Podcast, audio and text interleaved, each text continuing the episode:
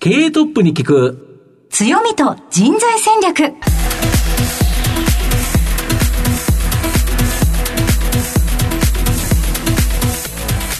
毎度相場の福の神こと藤本信之です。アシスタントの飯村美希です。経営トップに聞く強みと人材戦略。この番組は相場の福の神こと財産ネット企業調査部長の藤本信之さんが注目企業の経営トップや人材戦略を担うキーパーソンをゲストにお迎えしてお送りします。企業を作るのはそこで働く人ということなんですがゲストには毎回事業戦略上独特の強みとですねその強みを生かすための人材戦略じっくりとお伺いしていきます。今日はですね小学生の頃から働いていた社長さん。はい。すごい小さなうちからあのいろんなことを学んでいらっしゃいそうですね、はい、お話聞けるのが楽しみです。この後早速トップのご登場です。この番組は JAC リクルートメントの提供でお送りします。経営トップに聞く強みと人材戦略。経営トップに聞く強みと人材戦略。本日のゲストをご紹介します。東証一部上場。証券コード4432ウィングアークファースト。代表取締役社長田中淳さんにお越しいただきました。田中さんよろしくお願いします。よろしくお願いします。では早速なんですけれども、ウィングアークファーストの事業内容のご紹介をお願いいたします。うん、はい、大きく2つやっておりまして、はい、1つが帳票ドキュメントソリューションと。はい。で、もう一つがデータエンパワーメントソリューションという、この2つなんですが、まあ、ちょっと聞いてもいまいちわからないかもしれないので、うん、それ簡単にお話しすると、まあ、帳票というのは皆さんもおそらく見たことがある領収書とか請求書とか、うん、あと宅急便に貼ってあるラベルとかですね、うんあと、そういったあの、まあ、いろんな紙に打ち出しているようなイメージがあるものですね、うん、まあ、こういったものの出力をするための、うん、ソフトウェアですとかサービスを提供しておりまして、うん、まあ、国内シェアでも70%近くのシェアを持っている、まあ、そういうビジネスをやっております。あとまあ最近もありますけども、こういうデジタル化の波もありまして、はい、まあ、デジタルで、えー、いろんな取引をするための仕組みですとか、そういったところも展開しているのが、この帳票ドキュメントソリューション。で、もう一つのデータエンパワーメントソリューション。ちょっと横文字が多いんですけれども、はい、まあ、すごい簡単に言うとデータ活用、はいはい、データを使って、え経営あのビジネスに生かしますよと、例えば、データを使って売り上げ上げるにはどうしたらいいとか、うん、もっと仕事を簡単にするにはどうしたらいいとか、うん、こういったことをするもので、専門用語でビジネスインテリジェンスって呼ばれている BI っていう領域もこの中に入っております。まあ、最近 DX っていうお話、多分聞いたことあると思うんですけれども、はいまあ、会社の中でこう人手でやるところをなんとかデジ自動化しようとか、うん、こういったところにもデータをうまく使うと、まあ、この辺もわれわれの領域になっております。はいありがとうございます。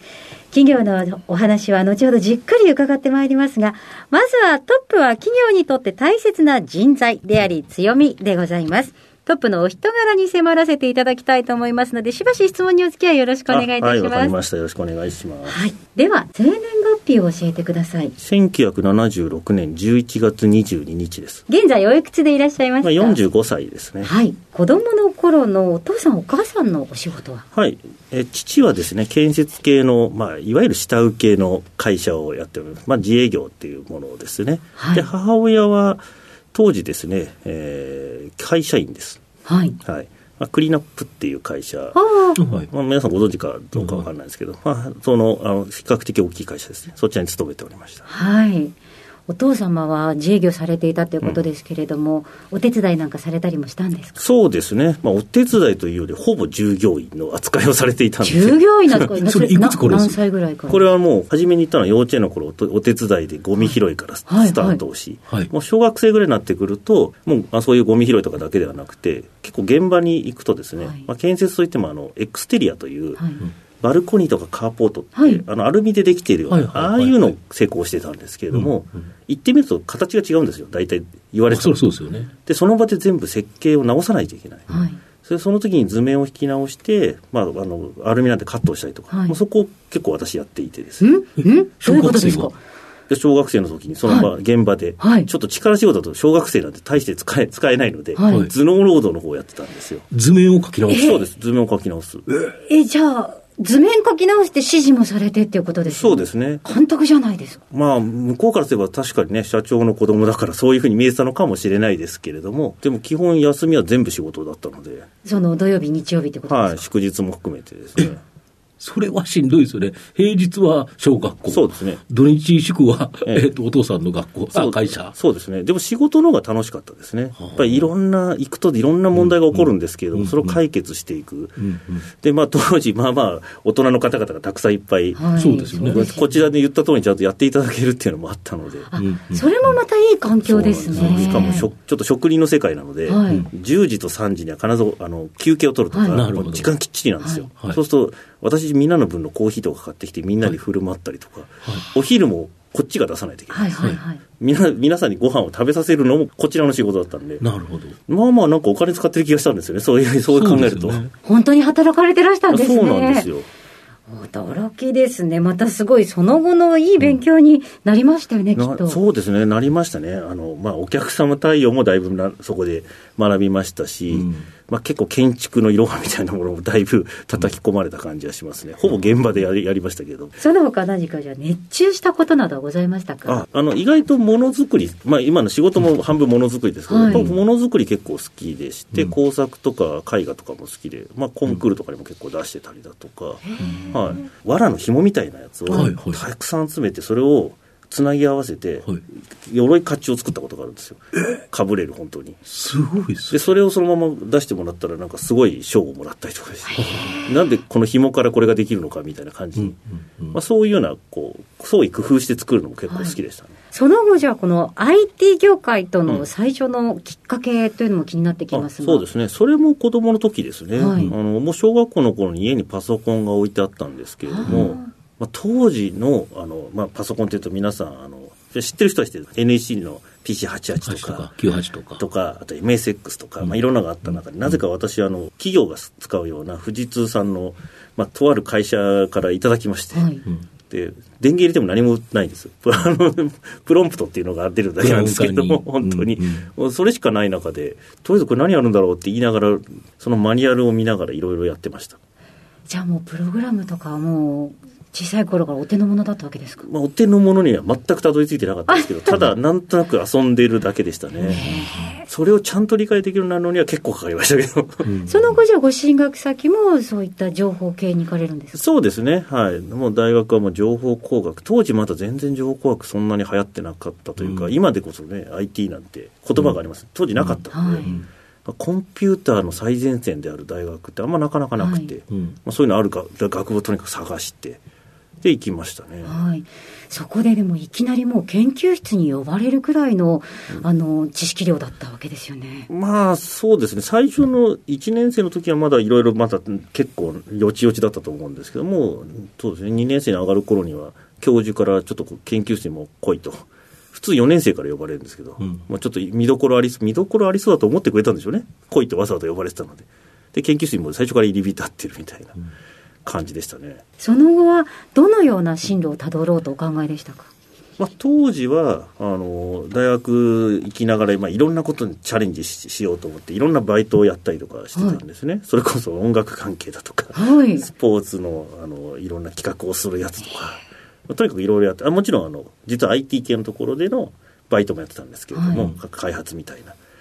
でそのそういうのやってる中で、まあ、あの学校の方から大学に来てくれという話が来まして、はい、でまあ、せっかくなんではもう全部あの学校がすべてもう費用を持つから大学に来てくださいと、はい、出してあげるそうですね、うん。うん、まあ、いわゆる特待生みたいな感じでしょうね、うん、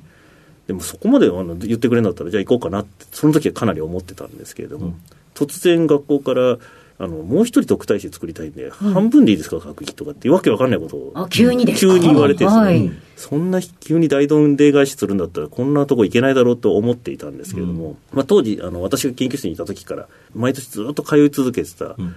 あ、とある会社の社長さんが一人いたんですよ。うん。でその方がたまたまそこにいたんですね、その話をして、私が教授と話してた時、うん、そしたらあの、うちの会社がじゃあ半分出すんで、大学に出てから、会社に最低3年以上来てくれないかとい。う話を突然持ってきたんです、はい、そこまで言ってくれるんだったら、やっぱ就職しますっていう、はい、その会社に入りました。あそうですか。それもすごいご縁ですね。そうなんですよ。まあ、でも確かに研究室にいる時から、うん、あの大学出たらうち来てねってずっと言われ続けてた方ではあるんですけれども。うんその後、その会社でどのくらいお勤めになられたんですか？そうですね、その会社、実は、まあ、今でいうベンチャー企業だったんですけれども、はい、非常に大手さんが、まあ、たくさんあのお金を出していただいて、はい、で5年ほどいました、もともとデータを使った販売ビジネスみたいなことをやってたんですけれども、うん、まあ、そこから私が自分でこう、まあ、事業をいろんなものを立ち上げて、まあうん。まあ、EC の事業ですとか、システムインテグレーションみたいな SI と、あと今でいう SARS、当時 ASP って言ってたんですけど、はいはいはい、その辺を勝手にいろいろ作って、勝手にビジネスをやって。で5年間ずっとこう業績は売上は200%成長ぐらいですずっと、毎年毎年ですである5年ちょうど経ったぐらいだと思うんですけども、うん、当時筆頭株主だったあの NTT データさんという会社があったんですけれども、はい、まあ、そちらの完全子会社化が急に決まったんですよね、はい、でグループ会社になってしまうと完全な、はい、いやまあそれはちょっとだったらもうそっちの方がやった方がいいんじゃないですか事業もっていうので、うんうん私はあの事業をやってましたけど別に役員でもないし、あの当時その株主のところから皆さん来られてたので、というのもあって、もうやっぱり出てきますと。いう形で、今のウィンガークファーストの一番最初の前身、スタートがウィンガークテクノロジーズって会社があったんですけど、うん、そこがちょうどできた時、うん、本当設立した瞬間ぐらいですね、はい、にそちらの方に入りました。そのご縁があって現在の会社にとたところでございました、えー、この後はじっくりと組織の強みと人材戦略に迫ってまいります。経営トップに聞く。強みと人材戦略本日のゲストは東証一部上場証券コード4432ウィングアークファースト代表取締役社長田中淳さんにお越しいただいています。さて、ここからは会社についてお伺いしていきます。まあ、ズバリこの番組は、強みと人材戦略というタイトルなんですが、御社のこの請求書、納品書発送伝票や、公的機関が発行する各種証明書など、各種帳票類の設計、出力を可能にする総合帳票基盤では、シェアナンバーワン、約2万8000社以上のお客様があるとか、これ、ナンバーワンなんですか？そうですね、まあ、さっきちょっと冒頭でももう触れてしまったんですけれども、うん、市場シェアでいきますと、国内で70%近いので、うんはいまあ、今のところ、そのシェアを持っていればナンバーワンかなと思っておりますなるほど、これだけど、いろんな企業が使いますよね。そうなんですね、はい、別になんかこれ、特定の業種とかでなくても、うん、帳票のない会社とか、あんまりないですもんね。あの日本はゼロだと思っております。そうですよ、やっぱ紙っていうのは、なんだかんだ必要となる、ということですよね。はいそうすると、ここは自社製品だから、うん、これ、利益率としてもかなり高いっていう形ですか？これは非常に高いです。なるほど、はい、基本、ソフトウェアのビジネスの基本だと思うんですけれども、うん、最初、開発するのにとてもお金がかかりました。ね、はい、はい、ただ、できてしまうと、それを改良するコストと、うん、まあ、売上の伸びを考えていくと、まあ、すぐに損益分岐点が来て、超えていくと利益っていうのがどんどん積み上がるっていうモデルなので、もちろんサポートレベル上げていくとかですね。ありますが、まあ、明らかに高い利益率を持ってますね、なるほど、あとやはり企業はですね今後、生産性アップ、非常にあの求められてるかと思うんですけど、はい、そのためにやっぱり DX 化して、データを活用して経営を行う、まあ、これが重要だと思うんですけど、御社のこのデータ分析基盤、ドクターサム、これも国内シェアナンバーワンだとか。そうですね、はい、先ほどもちょっとお話したビジネスインテリジェンス、うん、BI という領域なんですけれども、はい、このドクターサムっていうのは、データを入れて高速に処理するためのソフトなんです。なるほど。でもう一つ、モーションボードって言って、それをこうどう見るのかと、はい、可視化する可視化するためのものがあって、これを組み合わせて使うことが多いんですけれども、国内シェアでは、まあ、トップクラスのシェアを持っておりますね、ただこの領域って外資系が非常に多くて、海外も当然同じようなことやりますので、まあ、そういう意味だと、われわれ国産ベンダーとしては、その外資と唯一戦えてるのかなとは思っておりますね、まあ、逆に言えば、国内ではトップだから、ね、要は日本国内って、なかなかやっぱり日本国内だけのあの事情とかいろいろあるかと思うんですけど、逆に言うとそういうのは若干強みになるっていう感じそうだと思いますね。あと我々はまあ当然ですけど、自社開発のモデルなので、うん、お客様の声がダイレクトに届きますので、うんうん、やっぱり日本の方の固有の、まあ、いろんな課題ってありまして、ありますよね、でそれをなんとか解決してあげたいっていうのが、どうしてもグローバルの製品ですと、本国に行って、まあ、そういう確認してと。とかなりますけど、われわれ極端な話、開発が直接お話をすることもできますので、まあ、そういった意味で、まあ、お客様の定着率が高いっていうのは、実は結構売りにしておりまして。なるほど。だお客さんがやっぱり、だけどデータ活用って、逆にデータがたまればたまるだけ、その基盤から離れにくくなりますよね。うん、そうですね。まあ、あのあと、そのデータがたまればたまるほど、やっぱり遅くなっていくっていうイメージも皆さんあると思うあイメージはそうですよね、ね。データが多くなれば。われわれ実はこのスピードに関しても、ほぼ世界トップクラスのスピードを持っているので、お客様としては、もう何年も使われているお客様、普通にいらっしゃいますけれども、あんまりそこに対して不満がないという、まあ、圧倒的な高速性っていうところを売りにしています。まあそうですね、企業経営判断を行うには、やっぱりスピードっていうのも重要ですよね。あと、今年1月から電子帳簿保存法、これが改正されて、まあ、2年の猶予期間内に電子データをプリントアウトして、まあ、紙での保存、これを今まで OK だったんですけど、認められなくなると、いわゆる電子的な保存が必要となると。いうことだと思いますし、また2023年にはですね、インボイス制度、これも導入される。これ2つ、御社にとっての大きな追い風になるとか。いや、これはもうとてつもない追い風だと思っております。うん、あの今年の1月にですね、うん、電子帳簿保存法の改正がされまして、うん、もうこれも法律はもう1月1日付でやっていて、で、それがどうしても無理だという場合は、届け出を出すと2年間まで最大延長ができるという、まあ、そういう今、制度になっているんですね。で今まで皆さんあの、まあ、独自運用されてるのがまあ当たり前だった世界から、相手からデジタルできたらデジタルで保管をしてしかも法的要件を全部満たしてやらなきゃいけないってどうやってやったらいいのみたいな方々がたくさんいらっしゃるそうですね。普通に置いときゃいいだけじゃないですよねですよ。多分ね。そうなんです。でそこでわれわれはもともと出す方がすごい得意領域だったので、じゃあ受ける方も一緒にやりますよと。いうふうにして、さらにまあ、法対応っていうところは、最も、うん、あの帳票においては、われわれ、あの帳票のコンサルチームを日本で唯一持っているような、うん、まあ、そういうあの会社なので、ここの部分はもう、お任せいただければ法対応は完璧で できますっていう、そういったソリューションを今、提供してるんですね。これ、今、インボイスエージェントって名前をつけてるんですけど、はい、名前のとおり、実はインボイス制度も包含していて、なるほど。来年の法律も全部クリアできるっていう、うんうん、これはものすごい追い風で、まあ多分参入される方もたくさんいると思うんですが、やっぱりわれわれ、帳票のリーディングカンパニー、なので、ここはあの絶対的に皆さんの期待に応えられるような、そんなサービスを提供できる。なんかペーパーレスの時代になると、なんか帳票出力の会社って、マイナスかと思ったら、全然違ってプラスということですよね。そうなんですあとよく知られてないところで、紙を出してると思われるかもしれませんが、はいはい、お客様の80%から90%はもともとデジタル出力なんです。あ、ペーパーレスとはい。で、一部紙でも出せる。つまりどちらでもできるのが我々の強みだったので、うん、このデジタルをさらに電子契約にも使えてしまって、法的要求も満たせる。うんでであのインボイス制度が来ると、税金も上がっちゃ、うん、上がってしまって、何もしない、そね、それもクリアできる、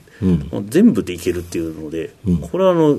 ぜひあの乗っていただきたいような、まあ、そんなサービスにはなってますね、うん、なるほど、そうすると、逆に言うと、そこまでの開発っていうのはお金かかったけど、ここからはそこを回収しに、まあ、どんどん売っていくぞと。いう感じですか？そうですね。あの、まあ、ただこの制度自体がつい最近決まったところもあるので、われわれもやっぱり後追いでその部分っていうのは、今、追加開発を入れてる、真っ最中でございますので、皆さんと一緒にここは、まあ、ハイペースで、うん、えー、適用させていくっていう、そういった状態になっておりますね、なるほど、今、御社って何人ぐらいの人が働いてるんですか？そうですね、あの全体でいうと700名近くおります。うんざっくりと何人が何をやってるんですか？まあ、主に営業、マーケティング系って呼ばれてるのが、まあ、200人強ぐらいで、うん、であと、まあ、事業で開発をしたり、製品を作ったり、サポートをしたり、うん、まあ、そういったことをするのか、今、2つ先ほどあったと思うんです、それぞれまあ200名ずつぐらいおりまして、はい、あとクラウドを運用する、クラウドサービスわれわれ運用している、そういう運用専用の部隊ですとか、新開発とか、そういうのがまあ100名強ぐらい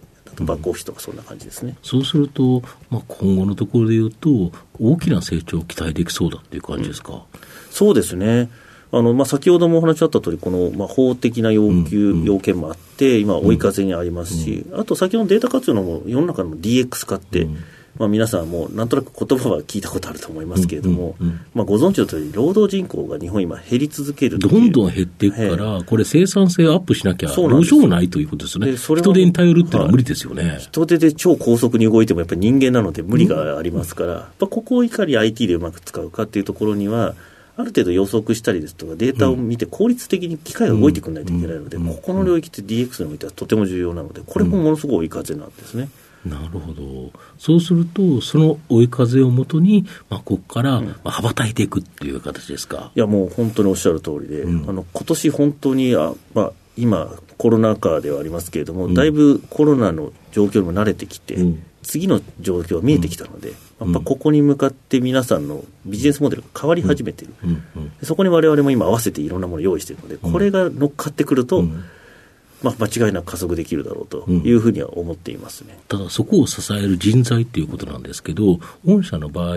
まあ、人を取るというところでは、うん、えー、いわゆる新卒採用、中途採用、2つあるかと思いますけど、うんはい、御社の状況、どんな状況なんですか？新卒の方はですね、はい、大体17、8名ぐらい毎年、えー、取っております、で中途に関しては、まあ、大体2、30名ぐらいですかね、が毎年あの加わっている形ですね。なるほど、特に例えば新卒の方だと、こんな人材に来てほしいっていう、はい、なんか望むべき人材像っていうのはありますか？ありますね。あの全、全部のあの新卒の最後の面接って私やってますけれども、うんはい。はい、その次に必ずお話しするのが、うん、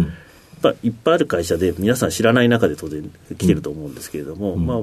会社が何をしようと、会社の目的が自分のやりたいことに一致しない会社に行くと不幸になるって私は思ってるんです。まあそうですよね、自分がやりたいことと会社の方向性が違うのは、なお金もらってるだけだから、なんかやっぱり最後、無理がかかりますよね、うん、ただ、学生なんでどんな仕事かって分かってない、分からないじゃないですか、だから会社がやりたいこと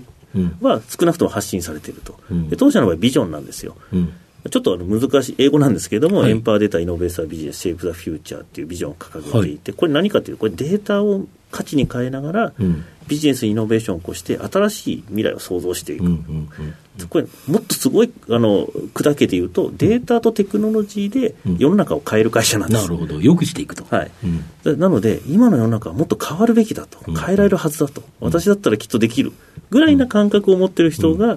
来てほしい。なるほど。だから、世の中をやはり IT の力で変えてやるぞとそうなんです。いうことですよね、はい、やっぱりそういうのに憧れて入ってきていただいてる、うんうん、まあ、新卒の方って結構いらっしゃいます。うんやはりその理念に共感した人っていうのは強いですよね。そうなんですよね。うん、やっぱりあの、今に満足しない方が多いじゃないですか。うんうん、変えたいぐらいなんで。そうですよね。そうすると自分も成長しようとか、うんうん、それによって会社をこういうふうに動かしたいとかって思ってくれるので、まあ、非常にあのいいと思っておりますね。なるほど。確かに、うん、あ、こういうあの世の中になればいいなっていうふうに若い子が考えるきっかけになって非常にあれですね、うん、あのエンゲージメントがこう強くなりそうというか、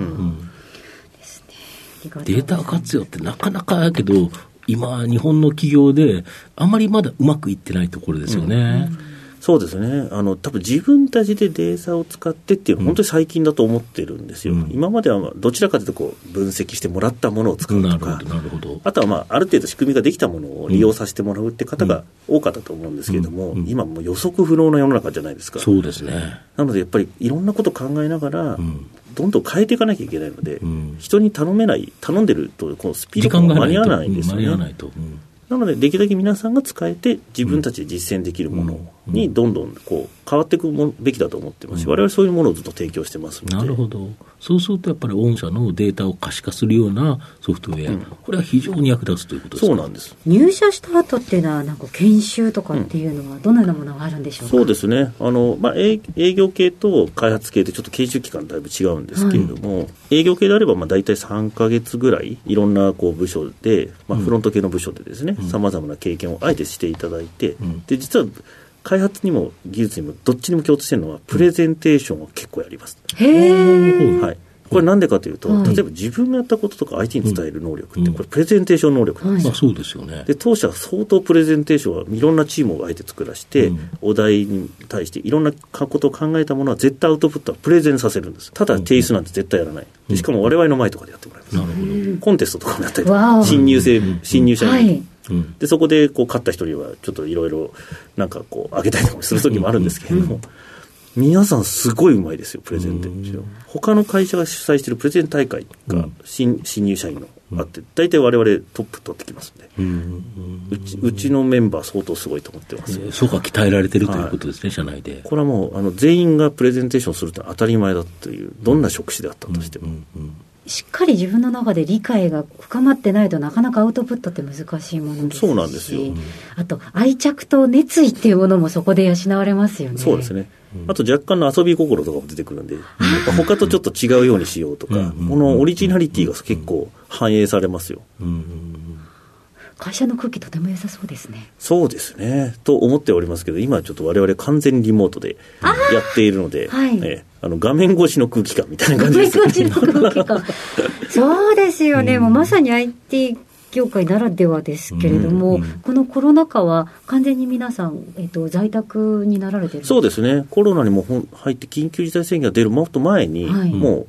そうすぐに完全リモートに切り替えました。うんそれまでは5、600人一緒に集まってたのが、はい、急に全員ちりじりみたいな感じですよね。今はもうずっとそのままです。それでもプレゼント等は継続してそうですね、そこは、まあ、むしろあのプレゼンテーションはよりやりやすくなりますよね。みんな見やすいっていうのがありますから。まあまあまあ、時間とかあれの制約がだいぶ減るからっていうところありますよね。はい。まあ、最後の質問になるんですけど、はい、あの、社長のですね、愛読書など何かおすすめの書籍というか、はいはい、あの、あの、一応ね、今日持ってきて、あありがとうございます。あの、愛読書なのかどうかって言われたら、ちょっと、あれなんですけれども、これ、世界一早く結果を出す人はなぜメールを使わない。かっていう本なんですけど、この新速仕事術ですね。はい、これはグーグルの方が、はい、日本の方じゃなくて、がや実際にやってることを書いてあって、結構もう2017年に出た本なので。そんなに、はい、あの直近の今の本ではない、そうなんですけど、今にもすごくつながる話だと思っていて、うん、日本と海外でなんでこんな違うんだろうとか、うんうん、まあ、そういうところがすごくあるんですよ。まあ、日本人の特性をよく理解して、さすがにあの海外、アメリカの方なんで、でこうやったらもっと本当はうまくいくのが、うん、今まさに実践した方がいいものばっかりなんですよね。うん、で私も結構やってるので、あもしもあのこれいいですね、一瞬で仕事が終わる、そうなんですよ。素晴らしいですよ、ね、あの日本人は仕事をすぐ、はい、持ち帰りますって、うんうん、持ち帰って検討します、はい、なんで持ち帰るんですか、仕事が長引いちゃうじゃないですかとか、今解決できることはできるだけやっておきましょうとか、そうですね、そういうようなこと、当たり前にアメリカ人が思うことがなぜ日本人はできないでしょうねっていうことが結構書いてあったりとかするんで、確かにそうだなと、うん、ぜひぜひ皆さんにも読んで参考にしていただきたいなと思います、はい、本日たくさんいろいろなことを教えていただきましてありがとうございましたありがとうございました今日のゲストは東証一部上場ウィングアークファースト代表取締役社長田中淳さんにお越しいただきました。田中さんありがとうございました。ありがとうございました。ありがとうございました。経営トップに聞く強みと人材戦略それではここでお知らせです。東証一部上場 JAC リクルートメントは世界11カ国に展開するグローバルな人材紹介会社です。スペシャリストや管理職の人材紹介を通じて長年にわたり多くの企業の成長に貢献した実績を持ちます。当社では役員、CFO、CIO、本部長、社外取締役などの経営幹部層の人材紹介に特化した専門部署、JAC エグゼクティブを構え、企業の経営課題解決を支援しています。経験豊富なコンサルタントが経営課題をヒアリングし、課題解決に導く人材をご紹介いたします。企業の経営改革を担う人材など、経営幹部の採用なら、東証一部上場、証券コード2124、JAC リクルートメントにお任せください。お送りしてきました。経営トップに聞く強みと人材戦略。そろそろお別れのお時間です。今日のゲストはウィングアークファースト代表取締役社長田中淳さんでした。ぜひ皆さんラジオ日経のウェブサイトのチェックもお願いします。それではここまでのお相手は相場の福の神財産ネット企業調査部長の藤本信之と飯村美希でお送りしました。来週のこの時間まで。ほなまたお昼やで。経営トップに聞く強みと人材戦略。この番組は JAC リクルートメントの提供でお送りしました。